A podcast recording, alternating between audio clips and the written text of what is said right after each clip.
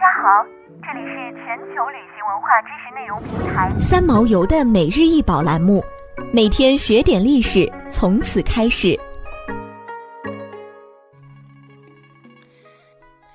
每天学点历史，从每日一宝开始。今天给大家介绍的是戈尔迪安三世肖像的金币，金币直径两厘米，重四点七克，为罗马帝国的金币。这枚金币的正面描绘了戈尔迪安三世皇帝的头像，在背面则是胜利女神拿着花环的形象，现收藏于芝加哥艺术博物馆。戈尔迪安三世肖像的金币展现了古罗马的造币文化。罗马帝国共历经十二个朝代，九十三位皇帝，是欧洲历史上最悠久的君主制国家。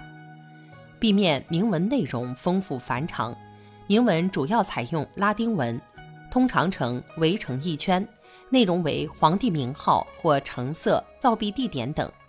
币图通常采用皇帝头像、神像、基督教十字架等。古罗马的货币分奥里斯金币、蒂纳尔银币和阿斯铜币三种，其中金币主要是为凯旋仪式或其他重要时刻而专门打造的纪念币，流通很少。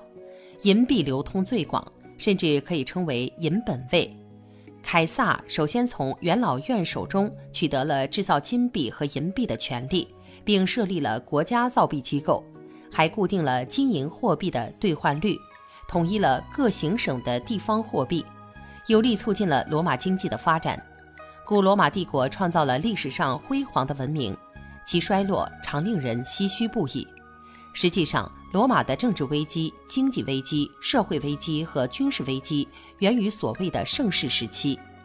陶醉于盛世情怀中的罗马人，公共工程浩大，福利水平高，且战事不断，这些都需要财政税收支撑。而当时的经济发展水平尚不足以支撑急剧增长的城市化和巨大的公共开支。由于罗马政府拥有过大的控制经济的权利。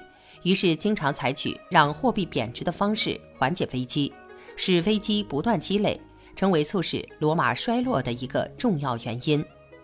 戈尔迪安三世是罗马帝国皇帝，在位时间为二百三十八年至二百四十四年。在马克西米努斯死后，元老院推举戈尔迪安一世、戈尔迪安二世、普皮恩努斯与巴尔比努斯这四位皇帝皆先后死亡。于是，年仅十三岁的戈尔迪安三世继位，后来在与波斯的作战中去世。